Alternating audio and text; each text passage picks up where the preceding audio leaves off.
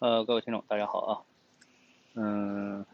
今天呢，市场是出现了一个非常大幅度的下跌，那么特别创业板的跌幅是超过了百分之六。在上午的时候呢，上午收盘的时候，创业板跌幅就超过了百分之四。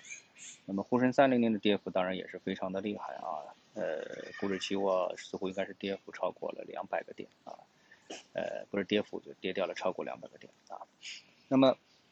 嗯，我在最近的这个节目当中啊，一个多星期的节目当中，实际上我反复的在通过节目啊，给大家做的这个四五次的节目，都是在提醒大家，就是市场啊。各种做头部的可能性啊，或者是进入到一次比较大幅度的调整的一种可能性，呃，从基本面到技术面，那么都给大家做了非常详尽的一个分析啊。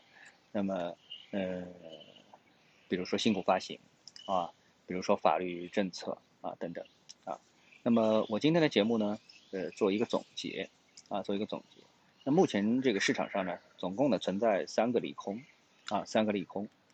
呃，对应这个三个利空的呢，利好呢，那就只有一个，也就是投资者对牛市的信心，啊，呃，由这个信心呢，再带来的一个资金的流入，啊，如果说呃这个利好不能坚持的话，那这个市场上能找到的利好就呃几乎这个很少了，啊，几乎就找不到了，啊，这是一个基本点，利好的基本点。然后我再回过头来说三个利空，那三个利空当中呢，那么第一个利空呢，就是关于 IPO，啊。新股发行，那么这个新股发行呢，我前面呃节目当中也分析过了啊，那个两千亿美元估值的蚂蚁集团啊，马上就要发行上市啊，那么这个是呢，呃，应该说是新股发行的一个登峰造极的这么一个信号啊。那么除了这个新股之外呢，其他的新股当然也源源不绝啊，所以呢，对于大盘来说，新股发行呢，它是一个非常呃这个打击。大盘上涨的利空因素啊，这是一个最主要的利空。那么这个利空呢，嗯，它的这个抽血的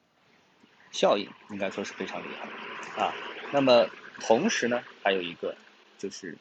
呃附带的这个利空的一个，那就是科创板的减持啊，科创板的减持。那我们看到今天有一个公告称，那么将近呃十个左右的科创板的公司呢，都开始进入到他们的上市之后的第一次减持的时间点了。其中一个减持的最多的一个公司呢，我看到差不多要有啊，这个有多少？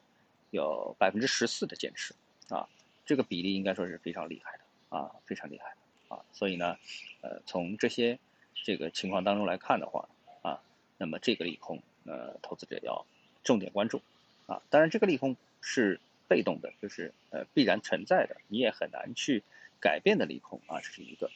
那么第二个利空呢，就是今天市场大跌的这个利空是啥呢？呃，就是我们看到的这个中美关系啊，中美关系呢又到了一个新的高度啊，大家开始呢互相呢要撤销，呃，要求对方撤出这个领事馆啊。那么有人说呢，这个我们公布消息的时间点啊，这个官员啊对财经不是很懂啊，为什么呢？因为他公布消息的时间点是在中午的十一点五十呃五分。啊，那么为什么不到，呃，为什么不到那个收盘之后再去公布呢？这样的话呢，啊，或者是晚上啊，比如说八九点钟的时候公布，这样的话就是砸，呃，这个美股的盘了，对不对？就不是砸 A 股的盘。所以你中午十一点公布啊，加上这个消息的透露，结果导致呢，我们 A 股市场被砸盘了啊，这个就非常不明智了啊。那这个消息呢，其实到现在呢，它还在发酵的过程当中，到底会发酵到什么程度，我们不知道。所以这个消息呢，有点持续的利空性，而且短期呢力度也非常大，所以呢导致呢，呃，未来就是下周的这个行情呢，可能呢也会受它比较大的负面的影响啊。这是第二个，嗯，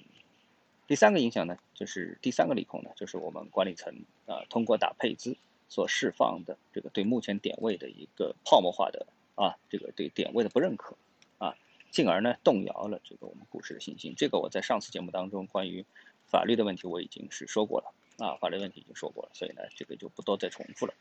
呃，所以就这三个利空呢，是目前呢遏制市场上行的最主要的因素。那么我提醒这个我的听众啊，在这个上面，如果在过去的一周的时间当中反复收听我的节目，有那么一个警惕的话啊，有那么个警惕的话，那我相信呢，对今天的这个大幅的下跌呢，就有可能呢，呃，能够规避啊，能够规避。从技术形态上来说，那么一旦像这种大的阴线出现两根之后呢，很有可能就能够就会改变啊投资者的一种操作的预期，